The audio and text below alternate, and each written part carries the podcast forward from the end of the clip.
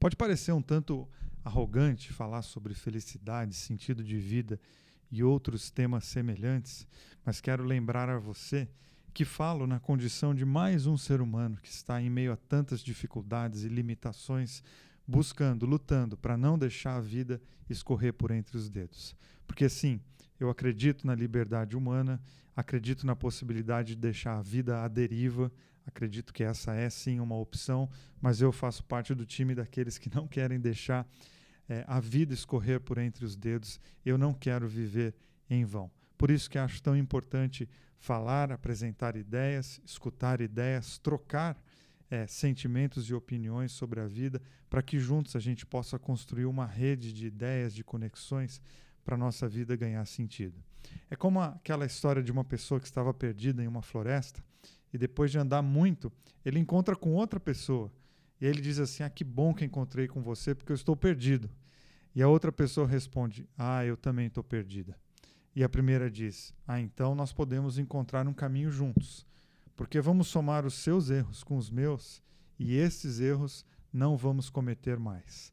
Ou seja, na troca de ideias, inclusive nas experiências erradas, nós podemos crescer, é, alimentar nosso, nosso emocional, alimentar o nosso coração para a gente encontrar outros caminhos e outras possibilidades, porque no diálogo sempre há possibilidades incríveis de encontrarmos caminhos para essa grande peregrinação humana que todos nós estamos é, experimentando. Há uma pergunta que sempre aparece quando nós estamos diante da finitude humana, quando nós estamos pensando muito na vida, talvez você esteja nesse momento de pensar muito na vida, nos rumos, nos sentidos, nos porquês, e a pergunta é: o que se leva dessa vida? E eu acredito que essa é dessas perguntas que não é feita com a intenção de se obter uma resposta imediata, mas sim com a intenção de que ela gere em nós uma reflexão para a gente avaliar como que estamos vivendo. É uma pergunta que nos ajuda a mexer na dinâmica da nossa vida. Afinal, nossa maneira de viver também precisa ser com frequência avaliada. Eu acredito muito na pedagogia de perguntas que geram reflexões, inclusive aquelas perguntas que geram incômodos. Porque algumas perguntas, elas requerem coragem, e alguns questionamentos são fundamentais, porque esses questionamentos podem sim nos desafiar a alcançar outros patamares. Às vezes a gente não quer questionar a nossa própria vida, por quê? Porque esse questionamento vai gerar um incômodo e a gente não quer incômodo. Sabe por que, que a busca do sentido da vida nos angustia tanto? Bom, segundo Jean Paul Sartre, o grande filósofo existencialista, ele diz que a nossa, uma dor nossa é quando a gente tem a noção, a gente tem a consciência de que nós somos livres. Essa consciência de que a história está nas nossas mãos, para algumas pessoas, é um ponto desesperador. O Sartre diz assim: não há como eximir a pessoa da sua condição de ser livre e, consequentemente, da sua responsabilidade diante dos seus atos. Responsabilidade diante dos seus atos. Que questão séria é essa e que muita gente projeta para fora de si? Quer colocar essa responsabilidade na mão de outros. E a vida tem que estar nas nossas mãos. Nós é que temos que decidir o conjunto de valores que iremos seguir, nós que temos que pensar quais decisões nós iremos tomar. E mesmo diante daquelas situações que nós não temos muitas opções, nós temos que decidir com qual comportamento nós iremos enfrentar determinadas histórias. Ou seja, não há como fugir de algumas perguntas e, principalmente, não há como fugir diante da responsabilidade que essas perguntas geram em nós. Porque acredito que o nosso grande drama de ser humano, ele não é necessariamente morrer, mas é ter a consciência de que nós somos finitos. Nossa grande questão é que a gente não tem habilidade para lidar com o fato de que um dia nós vamos morrer e a gente fica sempre fugindo desse tema e ele é um tema tão importante. Ou seja, a grande angústia humana é não viver. O que nos falta ar e desconforto é saber que existe a possibilidade de vivermos em vão. É saber que existem caminhos que não valem a pena. É saber que os dias estão passando diante dos nossos olhos e é nossa a responsabilidade de fazer com que eles valham a pena. isso é desesperador, mas eu quero nesse podcast aqui, nessa conversa, alertar você para o fato de que não precisa ser desesperador, mas pode sim ser encantador. Saber de que muito da qualidade da minha vida, muito das situações, da maneira como eu vou enfrentar as situações, está nas minhas mãos. Li uma frase um dia atribuída ao Jô Soares que diz assim: Dizem que antes de morrer, sua vida inteira passe diante dos seus olhos. Faça com que valha a pena assistir. Gosto dessas frases curtas, quem me acompanha faz tempo já sabe, porque eu sempre cito elas, porque elas têm pessoas né, que têm essa capacidade de, com uma pequena frase, gerar em nós, instigar em nós grandes pensamentos. Quer dizer, eu preciso fazer. Se minha vida é um filme, está nas minhas mãos fazer com que ele valha a pena de ser assistido. E uma vida que vale a pena é possível, desde que nós tenhamos coragem de olhar para a maneira como nós estamos vivendo hoje e como isso é difícil. Porque isso requer tempo, isso requer paciência e isso requer coragem. Eu preciso olhar para a maneira como eu estou vivendo, eu preciso colocar os meus argumentos no chão, eu preciso fazer algumas rotas, refazer rotas e, de novo, responder a essas incômodas perguntas. Quais? Bom, qual a razão da tua vida? Qual o sentido que você está dando à sua existência? Qual o significado que você tem dado para as coisas que você tem feito? Quais razões que você elegeu e essas razões têm motivado você a sair da cama na segunda-feira de manhã? Outra pergunta incômoda: vale a pena você viver o dia de amanhã da mesma maneira que você viveu o dia de hoje? Essa é uma pergunta que eu sempre faço para as pessoas, porque eu acho que ela é um exercício super importante. Vale a pena no final do ano, né? Todo mundo no final do ano está sempre fazendo, não, ano que vem, ano que vem, ano que vem, como se o ano que vem fosse mudar alguma coisa. Ou semana que vem, semana que vem, ou depois do carnaval, ou depois de não sei quando. A gente está sempre jogando para depois. Mas em vez de ficar jogando para depois, eu teria que fazer um exercício diferente. Não agora, eu quero olhar e parar para a minha vida agora. Como que eu estou vivendo? E eu tenho que ter uma sinceridade existencial muito grande, uma sinceridade pessoal muito grande de olhar para a minha vida e pensar como que eu estou vivendo. E aí eu vou pensando como que eu lido com o meu trabalho, como que eu lido no trânsito, como que eu lido nos meus relacionamentos afetivos, emocionais, sexuais, enfim, como que é a minha vida. E aí eu faço uma projeção. Vale a pena eu viver o dia de amanhã da mesma maneira que eu vivi o dia de hoje? E aí você vai aumentando. Vale a pena eu viver a semana que vem do jeito que eu vivi essa semana? Vale a pena o mês? Vale a pena viver o ano que vem do jeito que eu vivi esse ano? Essa resposta é fundamental e ela pode ajudar muito você a se refazer, a você conseguir se reorganizar diante dos desafios da vida. Eu acho muito legal o fato de, de a gente poder questionar a nossa vida e, ao mesmo tempo, a gente saber que muita, muito, mas grande parte das mudanças, a maioria das mudanças, ela depende de nós. E aí você vai dizer, ah, Vili, mas eu estou vivendo situações, eu estou vivendo uma situação que eu não pedi para entrar nela. Ok, eu entendo, mas mesmo assim ainda tem uma responsabilidade sua aí, que a grande questão é como que você vai viver essa situação, qual é o seu comportamento, como que você vai lidar com a situação é, que você está vivendo. Dito isso tudo, por quê? Porque todos nós estamos aqui vivendo, buscando essa tal felicidade. Eu nem sei se a frase, se a, a palavra correta seria buscar a felicidade. Eu acho que a palavra correta é construir a felicidade, porque buscar parece que ela está em algum lugar e a gente tem que chegar lá, quando eu acho que a felicidade não está lá no final da estrada. Felicidade são, são momentos, são instantes que a gente vai vivendo enquanto a gente percorre a estrada da vida. Então, é, a gente quer viver dias melhores. Claro que nós queremos, ninguém quer, quer ter uma vida mais difícil, mais complicada. Todos nós queremos melhorar a nossa qualidade de vida, nós queremos melhorar é, o sentido da nossa vida, nós queremos colocar propósitos, dar para a nossa vida um significado. Agora, o que, que é isso? Né? O que, que é viver uma vida melhor? O que, que é ter mais qualidade de vida? É claro que isso é relativo, porque os nossos sonhos são, distin são distintos, a nossa maneira de organizar a vida é distinta, mas existe talvez algum caminho que nos, que nos encontre, algumas coisas que nos aproximem.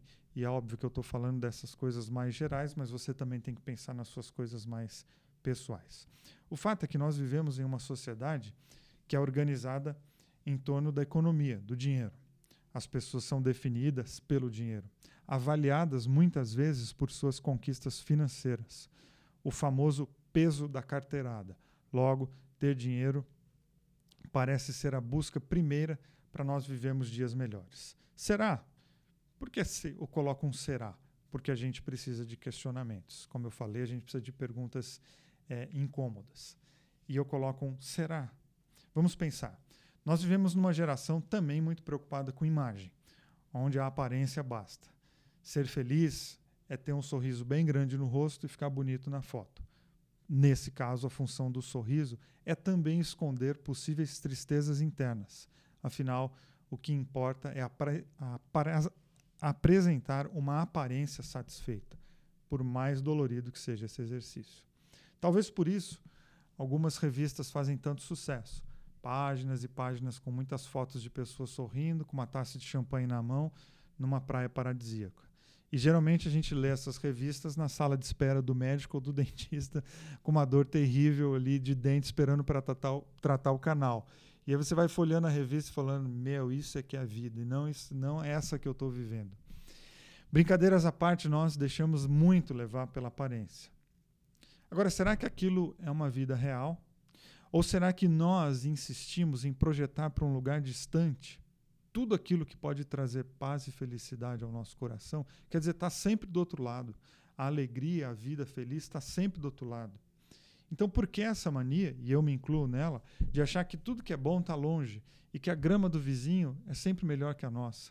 Já falei outras vezes, em, outros, em outras falas e outros textos, que a gente precisa tomar muito cuidado com essa lógica da grama do vizinho, porque a grama do vizinho nada mais é do que a parte da casa dele que ele quer mostrar. Agora, como que é o quarto dessa pessoa? Como que é a cozinha dela? Como que é são os porões? Como que é a garagem? Não se encante, não se encante com a grama do vizinho, que lembre, essa é a parte que ele quer mostrar. Inclusive, nós também temos a nossa grama, a aparência está sempre bem cuidada. É a parte que nós queremos mostrar. Então, nós não podemos é, projetar para um lugar distante, para um lugar longe do nosso, a nossa felicidade, nem acreditar que a vida completamente diferente da nossa é que é a feliz. Não, nós temos que olhar para a nossa vida, sim, fazer questionamentos, sim, questionar a maneira como nós estamos vivendo mas também saber que nós temos condições dentro do nosso mundo, dentro das nossas capacidades de viver uma vida feliz.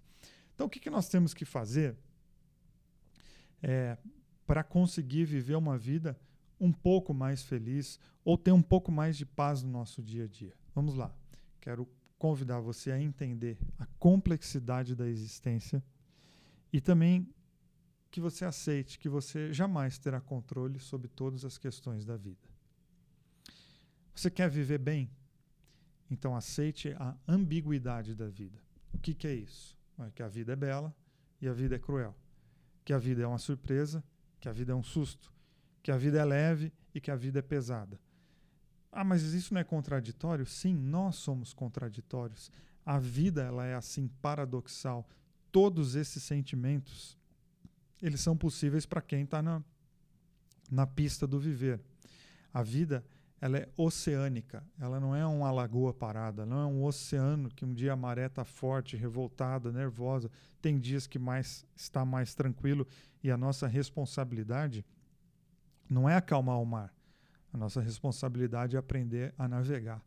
Aprender a navegar no meio de todas as situações possíveis. Às vezes nós vamos se dar melhor, às vezes a gente vai passar por enormes dificuldades, mas a gente tem que aprender a aceitar essa complexidade da vida e de que nós não teremos estrada plana o tempo todo, porque talvez você esteja projetando a tua felicidade exatamente quando tudo estiver organizado, quando tudo estiver tranquilo, quando tudo já estiver é, em paz. E talvez esse dia não chegue nunca, porque nós vivemos num mundo extremamente complexo, com as coisas extremamente ligadas, e nós somos ligados a outras pessoas. Então eu posso estar vivendo um momento muito tranquilo, muito calmo, mas eu tenho um amigo que está vivendo um momento muito difícil. É claro que eu vou me conectar a ele e vou sentir as dores dele, vou ter empatia de lidar com as questões dele e, obviamente, que o meu mundo já deixou de estar tão tranquilo assim. Então a questão não é acalmar a vida toda, a questão é eu ter uma sanidade emocional de saber surfar, de saber lidar com todas as ondas que a vida me apresentar. Eu gosto muito de um livro que está na Bíblia, o livro do Eclesiastes, que é um livro de sabedoria judaica sobre a existência humana. O Eclesiastes é como aquela pessoa experiente que já viveu muito e ele observa a vida e vai dando dicas, vai dando, é, repartindo experiências para que a gente não entre em tantas furadas é, no decorrer da, da nossa vida. É mais ou menos como se você tem uma sobrinha, uma irmã, um primo mais novo e você está olhando para ele querendo dizer, olha, não faça isso porque eu já cometi esse erro. É o nosso desespero de dizer para os filhos, olha, não entre nisso aí porque isso aí vai dar errado. É o pai que está vendo o filho fazer péssimas escolhas e ele tenta de todo jeito mudar o coração daquele filho. Enfim, o Eclesiastes é, é um livro, caso você não tenha familiaridade com, com a Bíblia, é um livro que fala sobre isso. Eu gosto demais. Tem gente que acha ele muito pessimista, tem gente que acha ácido demais. É, triste demais até, eu não acho. Eu acho que ele lida com a existência da maneira como ela é. Nos, nos prepara para a vida, nos ajuda a enfrentar as questões da vida com essa complexidade e com essas questões paradoxais que já citei aqui com você. E no capítulo 3, ele fala exatamente dessa, dessas aparentes incoerências e paradoxos e contradições da vida. Ele diz assim: olha, na vida, a hora de nascer, a hora de morrer, a hora de plantar, a hora de colher, hora de matar e hora de curar, a hora de destruir e hora de construir, a hora de chorar e a hora de rir, a hora de lamentar e hora de se alegrar, a hora de fazer amor e hora de se abster, a hora de abraçar e hora de se afastar, hora de ganhar e hora de contar as perdas, a hora de segurar e hora de largar, a hora de arrancar e hora de consertar, a hora de calar e hora de falar, a hora de amar e hora de odiar, a hora de iniciar a guerra e hora de fazer a paz. É muito legal quando a gente pensa é, isso, é, porque nos dá a, a sensação, ou ele nos, nos apresenta, de que a vida não é você rir o tempo todo, de que não é você é, se alegrar o tempo todo, não é você construir o tempo todo, não é isso que vai trazer a felicidade para você. O que, que ele está nos, nos sugerindo? Que a felicidade está no fato da gente man se manter conectado com o que está acontecendo na nossa vida. Esse é um ponto que eu considero super importante para quem quer viver uma vida significativa e com propósito. É você ficar conectado com o que está acontecendo. Quer dizer, será que a minha hora é hora de chorar é hora de rir? Não faz sentido eu ficar rindo quando é tempo de chorar, porque isso revela uma desconexão da realidade. E desconexão da realidade é loucura. Então, se você quer de fato construir uma vida significativa, você tem que estar atento a viver a, a exatamente o seu momento, quais, estão, quais são os seus sentimentos, quais são as coisas que estão dentro de você. Deixe isso vir à tona, entre em contato com o seu momento. Você não precisa ficar reprimindo, sublimando, negando as coisas da tua vida porque é a hora de destruir, ou seja, a hora de tirar coisas do teu coração, a hora de jogar coisas fora, mas você não quer jogar nada fora e você fica segurando, segurando, e talvez essa seja a razão do teu momento estar tá tão pesado e tão difícil. Não, a hora de deixar pessoas irem embora, a hora de deixar as coisas é, é, se tornarem diferentes dentro de nós, a hora de eu de me de me desfazer de algumas questões, a hora de me desfazer de algumas relações que são tóxicas. Sim, eu preciso é, é, me desfazer disso. A hora em que eu preciso não é de paz, a hora que eu preciso de conflitos. Ué, como assim? Não quero paz, quero conflito. Ou quero conflito e não quero paz. Não, tem hora que a gente precisa sim de conflitos, porque existe uma, possibilidade de estarmos vivendo uma paz podre. A gente precisa instaurar conflitos dentro de nós para que esses conflitos gerem questionamentos e, através desses questionamentos, a gente consiga é, se reinventar. Então, lembre que a gente não tem controle sobre todas as situações da vida, a gente não tem controle sobre todas as, as coisas que chegam até nós, mas a gente nem precisa se esforçar para ter o controle, a gente precisa se esforçar, sim, para ler o nosso momento, para entender a nossa realidade, se conectar com aquilo que está acontecendo. Isso pode sim é, dar para a gente a sensação de que a nossa vida está de fato vivendo debaixo de um propósito ou debaixo de propósitos. Entenda também e respeite as fases da sua vida. Procure dar valor a cada uma delas. É claro que quando a gente está vivendo uma fase boa, ou já, caso a gente já tenha vivido uma fase boa, a gente quer que ela fique para sempre. Não. Como acabei de falar, há tempo para tudo. E a gente precisa aprender a respeitar as fases da nossa vida. Por exemplo, a gente respeita as fases é, etárias, né? respeitar a criança, o direito de ser criança, de brincar de, de jogar videogame, de carrinho, de boneca, de fazer perguntas absurdas, super engraçadas. Não, a gente respeita isso na criança porque a gente sabe que essa fase ela é importante, inclusive, para que seja um, um adulto mais emocionalmente preparado. E por que não a gente não respeita as nossas fases, os nossos momentos? Por que, que a gente não respeita os nossos momentos emocionais e circunstanciais? Todas as fases são boas? Não. Mas todas podem ter valor. Por que, que todas podem? Porque depende da minha relação com elas. Né? Tem muita gente que diz, ah, um, é, os momentos ruins ensinam. Não, não, momento ruim não ensina. Ele pode ensinar. Quem que determina isso? O momento? Não. Quem determina isso é a relação que eu tenho com aquele momento difícil. Momento difícil é momento difícil. Ele não me ensina nada, mas dependendo da relação que eu terei com aquele momento, sim, eu posso aprender muita coisa.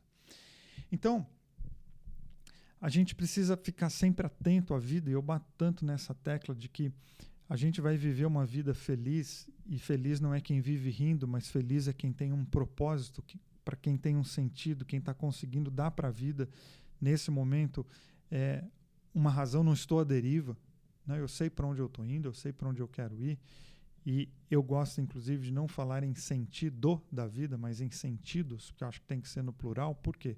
Exatamente por causa das nossas fases. Então eu tenho um sentido da minha vida agora, mas daqui 10 anos provavelmente ele vai ser outro. Até porque há 10 anos ele era outro. E eu vou respeitando os momentos, vou respeitando as minhas novas realidades, minhas novas demandas, e assim então eu vou vivendo uma vida cada vez melhor. Então não acredite, inclusive, nessas questões de causa e efeito. Né? Quem crê nisso acaba sofrendo mais ainda. Quer dizer, eu vou ficar fazendo coisas boas e coisas boas vão acontecer comigo. Não, eu vou fazer coisas boas porque fazer o bem é sempre bom. E isso quer dizer que porque se eu fizer sempre o bem, eu vou me dar bem o tempo todo? Não. Não, porque coisas boas acontecem com gente ruim, coisa ruim acontece com gente boa. Não, eu vou organizar minha vida, eu vou viver uma vida cada vez melhor, quero organizar meus propósitos, meus sentidos e quero fazer o bem. Por quê? Não, porque é assim que eu quero viver. Isso é, é, sinônimo de alguma proteção? Vai me dar um seguro? Vai me colocar dentro de uma bolha blindada? Não.